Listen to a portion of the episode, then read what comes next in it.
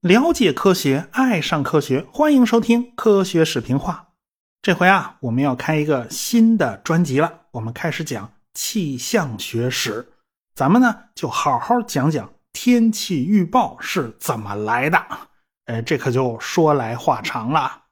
我初中的时候曾经参加过一个气象兴趣小组，我曾经也想着啊，这个气象兴趣小组嘛，能够接触到很多好玩的仪器。比如说温度表啦，比如说测量干湿度的仪器啦，你你气象观测嘛，你总少不了你来个百叶箱是吧？那时候总觉得这个箱子里面的东西挺神秘的啊，他老关着门不让我看。我从小反正对这种能动手的玩意儿呢，就有浓厚的兴趣。但是呢，后来我还是挺失望的，因为这个气象小组根本就是嗯不搞这些玩意儿，老师跟我们也就交了个底。原来啊，是那时候区里边搞了个气象知识竞赛，学校为了应付这次那个知识竞赛呢，就临时组织了几个人，其中就有我一个啊。所以呢，当时我们的主要工作就是死记硬背了一大堆气象知识啊，其其实也就是背了一大堆什么气象谚语之类的。当时老师还从图书馆借了一本很厚的《中国云图》，那整本书呢都是大幅照片以风光摄影的眼光来看，那个照片拍的是真漂亮。呃，从那一本厚厚的画册上，哎，我是看到了各种各样稀奇古怪的云啊，你想不到的那种状态它都有。不过呢，最后这事儿还是虎头蛇尾，也就这么不了了之了。因为参加的学校实在太少了，最后这比赛就撤销了。等于是我们折腾半天没折腾出来啥，也就我们几个背了那么多谚语，结果最后一条都还没用上，这实在是太憋屈了。不过呢，我日后呢也就养成了一个习惯，经常会看看天上的云，猜测一下未来的天气会如何发展。你反正背了那么多条谚语，说不定就有哪条蒙对了，是吧？比如说啊，天上勾勾云，地下雨淋淋。当然还有另外一种说法，那是。天上勾勾云，三日雨淋淋。呃，我还真注意了一下，如果我真的在夕阳西下的时候看到了勾勾云，那下雨往往是在第三天。不过这句话也有很多解释，是连下三天雨呢，还是说到第三天才会下雨呢？这玩意儿也各种各样的解释，你也说不清楚。反正谚语嘛，也不太严谨呐。还有一句话叫做“雨淋天，不雨也疯癫”。啊，如果你看到高空中有一排排细碎的云朵，就像那个鱼鳞一样排得整整齐齐的，那么很快天气就要转坏了。这就是所谓的鱼鳞天。这种事儿我在北京还真的遇到过。看到了鱼鳞天以后，没多久就下了一个阵雨啊，这个下的雨还不算太大吧。不过这鱼鳞天跟天上鲤鱼斑明日晒谷不用翻那个不一样啊，这是两回事儿。不过呢，有些谚语描述的景象，我在北京是始终没有机会看到的。比如说“红云过顶，赶快收停”啊！如果你在海边看到这种天象的话呢，往往意味着台风就要来了。因为台风实际上是一个大型低压系统，它的云系可以伸展到很远的范围之内啊。在夕阳照耀下，这些个外围云系的云朵啊，就显得特别的鲜艳，特别红。所以呢。南海周边的渔民就总结出了这条谚语。那北京不是在南方啊，它不是海边自然也就看不到这种现象了。不过今年我在上海倒是看到了一次，台风烟花的威力真的是挺强的，而且它走的还慢，走的磨磨蹭蹭的。这个台风中心离得还老远呢，它外围云系已经扫到上海周边了。所以，在上海就出现了空气透明度极度清澈的水晶天儿而且天上的云就像跑马一样一排一排的跑过去，在夕阳下也出现了灿烂的晚霞。你可千万别小看这天上的朵朵白云啊！你别朵朵白云天上飘啊，就飘过去了。其实，哪怕是比较小的云朵，它也是几百吨水。那种体积庞大的积雨云呢，那动辄就上百万吨呢。这些。云朵啊，它是一溜小跑就去了河南，去了陕西，所以今年河南啊、山西啊、陕西啊很多地方都闹了水灾，下雨下起来没完啊！大家通过新闻都是知道这些事儿的。结果又过了几天，这个烟花就在东南沿海登陆了，那上海基本上是首当其冲啊，就是正面，所以那天的雨下的真的很大。所以呢，天气预报对我们人类来讲是一件非常重要的事儿。不光是我们现代人呢，那古人也想把天气变化的规律搞清楚，所以才弄了这么多的谚语。对于沿海的渔民来讲，看云识天气就是个基本需求啊。如果这事儿你搞不定啊，你出来还可能你连命都保不住。所以这些谚语还是有一些准确性的，毕竟这是长期的经验总结嘛。但是你并不能只靠这些谚语来搞天气预报。说实话，这些谚语时灵时不灵啊。像诸葛亮那样靠夜观天象就能做出精确预报，说实话我是没那本事。这事儿我真的自己尝试过。我在北京的时候，勉强能猜中一半就算运气好了。到了上海，这准确率就急剧下滑。所以看来啊，某些谚语它也有地域限制，它换个地儿就不灵了。所以后来呢，我对这方面也就没了太大的兴趣。对于天气预报的渴望，其实全世界各个民族都差不多。我国古代对气候和气象的研究呢，主要是在研究变化啊。这个《易经》就是在告诉你，这个世界上的一切东西都在变啊。所以呢，我们才有二十四节气这种概念的出现。那古希腊人呢，关注的点就不一样了，他们关注的是各地气候的差异性。那年头，就是有一帮哲学家特别喜欢坐在屋子里面思辨，他们喜欢根据逻辑学来做出推断啊，还有数学、几何学，他们也都会用上。古希腊的哲学家亚里士多德就是在逻辑学的基础上开始了对气象学的研究，他写了一部气象学专著，叫《气象通典》。他的思维方式就与我们的古人这种总结经验的想法呢就不太一样了。他在前人的基础上建立了一个非常简单的气候模型，那就是把地球划分成不同的气候带。你一听啊，就知道古希腊人的想法跟我们是不太一样的啊。古希腊人已经提出了地缘学说，他们知道大地不是平的，大地是一个球，所以各个地方的光照情况肯定是不一样的，这就是几何学嘛。古希腊人认为啊。如果阳光长时间直射这个地方，那这地方就会比较热；如果阳光长时间斜射这个地方，那这个地方就会比较冷。这种概念他们已经建立了，他一下就把气候温度的问题变成了一个几何学问题。所以当时就有哲学家根据地缘学说这个理论，就推断出地球上一定存在无夏区和无冬区。说白了就是有的地方一年从头到尾都很热，它没有冬天，所以叫无冬区啊。有些地方呢从头到尾都很冷，它根本就没有夏天，所以呢就叫无夏区。亚里士多德在他的书里对这些理论做了总结和提炼。后来呢又有人从亚里士多德这儿进一步向前做了细化，把地球划分成了五个气候带，中间是热带，南北各有一个温带，各有一个寒带。这种简单粗糙的划分方法呢，一直到现在还在用啊。我们有时候用这种方法去描述地球上的气候呢，呃，也算凑凑合合能满足需求吧。你可千万别忘了啊，这是好几千年前人类通过理论推算出来的，说说明古代人类还是挺有两把刷子的。亚里士多德还有另外一个重要判断，那就是水是在循环往复的。他在《气象通典》里面就谈到过。一切变化都是循环出现的，比如说水从海面蒸发到空中啊，然后变成雨落下来，嗯，反正七拐八弯，最后还是要回到大海里的。可以说亚里士多德的这个判断呢，它也是基本准确的。不过亚里士多德也犯了很多错误，在那个时代，呃，最流行的是四元素说啊，这一切东西都是水火土气四种元素组成的，所以。亚里士多德在解释天气现象的时候，就把这四种东西硬往上怼啊！这什么冷热干湿，这不也是四种吗？而且他们也搞不太清楚太空里的事儿和大气层里的事儿到底相距多远。那不光他们搞不清楚，其实我们中国人也没太搞清楚啊！那诸葛亮夜观天象的时候，是连云彩带星星他一块儿看，他丝毫没觉得这东西八竿子打不着。反正，在古代的西方，长期以来啊，就把天空分成了三层，最上边叫火层，顾名思义，这个地方很热啊。靠近地面的地方，因为有阳光的照耀，这个地方很暖和，所以呢叫暖层。中间呢，那就属于十三不靠，这叫姥姥不疼，舅舅不爱，所以中间这层啊叫冷层。所以这种理论叫三季说。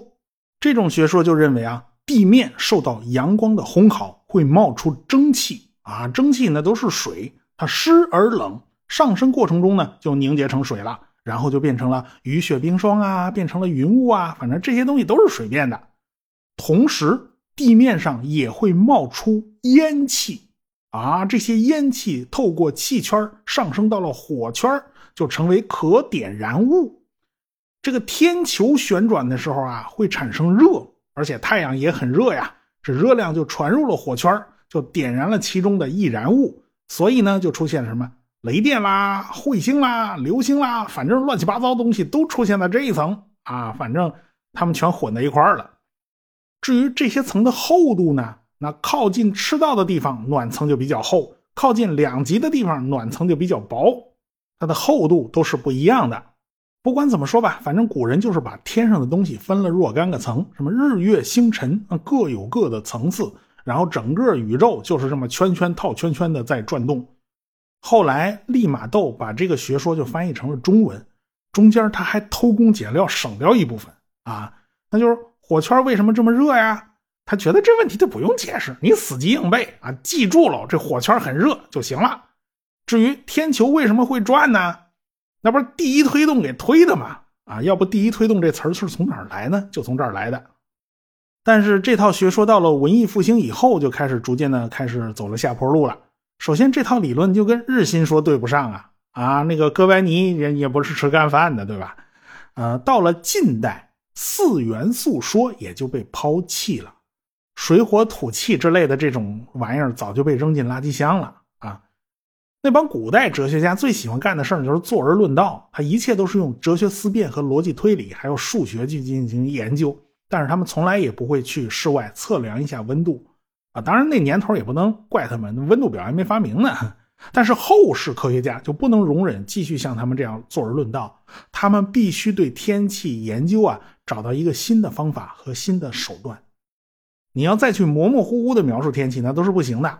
你说今天天气不错，啥叫不错？你说今天天气很冷，那啥叫冷？你说今天风平浪静，那啥叫风平浪静？这种词儿呢都不足以精确的描述天气，需要对天气做一个定量的测量，做详细的记录。要完成这种事儿啊，那么我们就不得不提到一个人，这个人叫普福。这个普福的祖上呢是法国人，因为法国十六世纪闹教派冲突啊，他们家信胡格诺派，这胡格诺派呢恰好是被打压的那一派啊，而且还惨遭屠杀，所以普福的祖先们就撒丫子就跑嘛，就逃离了法国，最后到了爱尔兰定居。所以普福你要算呢，他应该算是爱尔兰人，但是当时爱尔兰是在英国的统治之下，所以呢他也算是英国人吧。这个普福从小呢对什么东西都感兴趣，尤其是喜欢科学。他当时呢就跟很多的科学家呢都保持着联系和交往啊，因为他爹啊交友面很广。十四岁的时候，有一天他就躺在屋子里面看着窗外的星空，哎，他就发现啊月亮周围怎么有一个美丽的光圈他以前是从来没见过的，所以呢他就给记录下来了，而且还给画下来了，而且他还记录了观测的时间。这种信息呢，对他来讲都是很有用的。你别说啊，这就是他非常良好的一个习惯。这种习惯他坚持了一辈子，就是什么东西都做记录。文字说不清楚呢，那就用笔画。那年头啊，画画也是很重要的一项技能。现在我们都知道了，这种现象呢叫月晕。啊，常言说得好，叫日晕三更雨，月晕五时风。这说明啊，未来的天气就要转坏了。呃，不过这种谚语呢，并不是太准，经常呢会落空，因为出现日晕或者是月晕，往往是跟高层的云有关系。哎，只有在五千到一万米的高空出现一层很薄的云，哎，才会出现这种日晕或者是月晕，因为那种云里面啊，都是一一些非常微小的冰晶，而不是小水滴。这些冰晶呢，都是六棱柱形，这种东西就像三棱镜一样，会分解光线的。所以呢，我们才能在太阳或者是月亮周围看到这种外红内紫的光圈出现这种富含冰晶的云彩呢，往往就是呃风雨天气的预兆。但是咱话又说回来啊，下不下雨这高层云说了不算，这事儿啊还要看中层云和低层云的发展。所以这种预测呢，经常是不准的，经常会落空。好，咱们扯回来，接着说普福他们家啊。普福的父亲交友还是挺广的，但是这个人呢有个臭毛病，那就是他花钱比挣钱快，所以他们家经常欠债。为了躲债，他们家经常搬家，经常是东躲西藏的，所以弄得这个普福啊很小就不能正常上学，那上两天学又退学了，所以他就只能在家自学。到了一八八八年，哎，他父亲的人脉关系终于算是发挥了一点作用。给他安排了一间私塾去读，其实就是给他找了一个老师跟着读啊，也没有正规学校。这个私塾先生可了不得，他是都柏林圣三一学院的天文学教授，叫亨利·埃舍尔。那个时候，普福也是个十几岁的半大孩子，他呢就穿过了街道，来到了距离都柏林城外六点四公里以外的这个叫丹辛克天文台。这个天文台呢，是当时爱尔兰最好的一个天文台了。这就是普福上课的地方，可见啊，人家普福上课的地方还是挺有档次的。普福到了这地方，简直就是如鱼得水啊！因为当时正好碰上赫歇尔发现了天王星啊，这一下子就掀起了天文学研究的热潮。哎，所以呢，这个天文台啊也很热闹，有很多高手都在这儿。他在天文台呢，就不但学到了大量的知识。啊，这上课还是很严格的，而且他还学会了观测星星，而且还学会了用六分仪测量经纬度。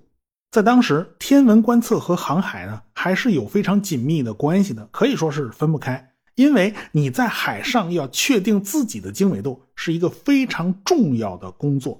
这个活呢是个技术活，而且它离不开天文学知识。人家普福五岁起啊就立志要当个水手。啊，要到全世界去冒险，那多来劲呢！现在普福经过一年的学习，差不多就对测量经纬度非常的精通了。所以这个时候他就又又勾搭起来了那个心思啊，他憋不住啊，他就想出去闯荡一下。到了一七八九年，就借助他父亲的人脉关系啊，给他搭了个线儿啊，他就在一艘东印度公司的商船叫范希塔特号上啊，就给他谋了个职位啊，你就可以上船去当水手了。当时他还是个半大孩子嘛，上了船以后，第一件事儿就是晕船，他吐得一塌糊涂。这段日子其实挺难熬的，但是大概过了三个礼拜，哎，他就适应了，而且呢，他就正式承担起了每天中午测量纬度的工作啊。他对船上的所有东西都感觉很新鲜。哎呀，这个是锚啊，那个是舵呀，这个是帆呐，这个是绳子，而且跟水手学打结啊，水手都会打很多很多种结，有很多东西他没见过，而且听水手讲航海故事，那也是非常过瘾的一件事儿啊。这艘船呢，就一路航行到了河属东印度群岛的巴达维亚，这个巴达维亚也就是现在的雅加达。这个时候呢。普福基本上已经是个老手了，他对自己的观测能力是很有把握的。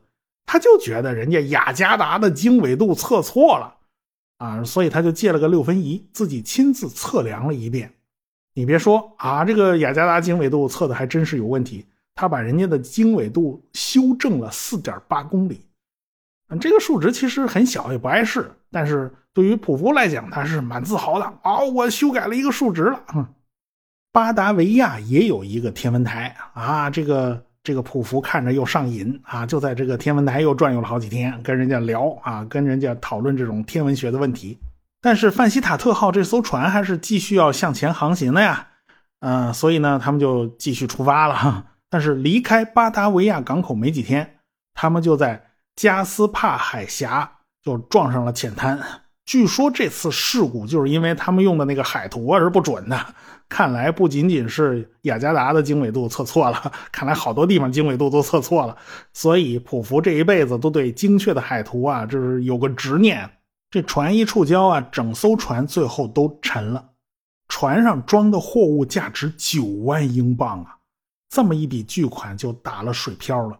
要知道啊，一七六一年。乔治三世国王买下白金汉宫，也只不过就花了二点一万英镑。那年头呢，英国实行金本位，虽然时间上差了快三十年，但是英镑的价值没太大变化，所以呢，我们也就可以大致推断出这九万英镑是多大一数字。反正呢，这船是沉了，但是普福这个命是真大，他居然就游回到海边了。要知道当地啊，好多海盗啊，如果你再遇上海盗打劫，这命就保不住了。但是人家普福运气就是好，人家居然就这么全虚全影、完完整整的就跑回来了。后来呢，普福又漂泊了一段时间，最终还是回到了英国。他加入了皇家海军啊，他参加了英国和法国在比斯开湾的一次重要海战，他表现的也非常英勇。后来呢，他还参加了很多在大西洋啊、地中海啊对法国和西班牙的这种小规模战斗。一七九一年，他就开始在皇家海军的拉托纳号上服役。在此期间呢，就普福就开始详细的记录航海日志，其中就包括他对天气的记录。一开始他记录的内容还是比较简单的，比如说啊，某一天的记录，也就是三句话，嗯，天气温和，微风，晴间多云。其实呢，就是他用语言描述了温度、风力、天空云量，但是这个他都是用语言描述的，所以这种描述呢都不是很精确。到了一七九二年。他在阿奇隆号上服役的时候，这个航海日志就扩展了，已经扩展到八项，什么航速啊、航向啊这些个都他都记，记录的东西更加详细。而且呢，他还开始在海上建了个小图书馆，啊，这小图书馆里面不光有他所有的记录全都保存，甚至还有好多什么什么是什么杂七杂八的书他都带上去了，什么几本的罗马帝国衰亡史啊，什么亚当斯密的国富论呢，那船上都有，而且。他精通好几门语言，他的法语、他的拉丁语那都不含糊，而且做笔记的时候，他居然就可以用意大利语和希腊语在书边上写批注。你可见他的语言掌握的有多好。反正就在后来的几年里面，普福的职位呢就一再升迁，从这艘船调到那艘船。反正他是一个优秀的导航专家，他测经纬度是拿手绝活嘛。同时，他也是一个非常和蔼可亲的领导者。所以他很快就成了军官。到了一八零零年十月份，他们所在的军舰就对西班牙的一艘双桅帆船进行了突袭。他带着人就爬上了对方的后甲板。那年头海战嘛，都是要爬到对方的船上去把人家船俘获。结果刚爬上去，就让人家顶脑门来了一枪。说是顶脑门有点夸张，反正枪离他的距离不算远，因为那一艘船也没有多大嘛。结果他中了一枪啊，自己这儿。受了伤了，还没反应过来呢。一回头一看，又有一个敌人拎着刀就冲上来，冲着他脑袋就砍了一刀。好在呢，他的帽子比较大，比较厚，而且下面还垫了一块丝巾，还稍微有点缓冲作用。否则他这脑袋真就开了瓢了。没办法，谁叫你身先士卒呢？就容易受伤嘛。人家不打你打谁呀？就属你官大。所以一仗打下来，普福这叫一个惨呐。浑身上下十九处伤，有三根手指头就没知觉了。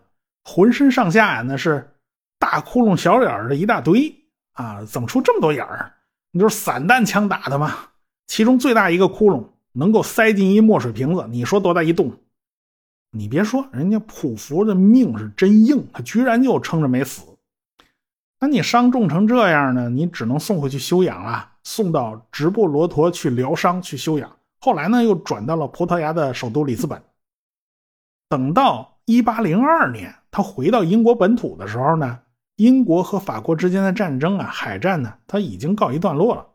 英国呢，就不再需要这么多的海军了，所以像普福这样的军人已经没有了用武之地。所以呢，他就听从了海军大臣叫圣文森特伯爵的建议，先晋升为海军中校，然后。拿着半数薪水解甲归田了，到手的退休金每个月四十五英镑十二先令六便士，这点钱呢，目前看来啊，生活还算是能够过得下去吧。但是对于普福来说呢，他一百二十个不习惯，他远离了大海，远离了战场，他就不知道自己要干什么。他呢，就给自己心仪已久的姑娘写了很多信，但是每一回都石沉大海，人没人理他。而且他还花了很长时间去磨眼镜片、修理眼镜。反正呢，闲着也是闲着，他现在没事干。这个时候啊，他才二十八岁呀，他就已经处于退休状态了。这个人呐，他一旦退了休啊，也就意味着他没有任何一件事儿是正式工作，也就是说，没有任何一件事儿是正经事儿。你要打发掉那么多空余时间，那就必须拿不正经的事儿当正经事儿去做。所以他就只能没完没了的给人写信，只能没完没了的自己去磨镜片儿。这段日子呢，可以说是他最消沉的日子。但是很快就不一样了。转过年来，一八零三年，他的姐夫就来找他了。这一下终于把他从这个颓废的状态给解脱出来了。那他姐夫来找他干嘛呢？我们下回再说。科学声音。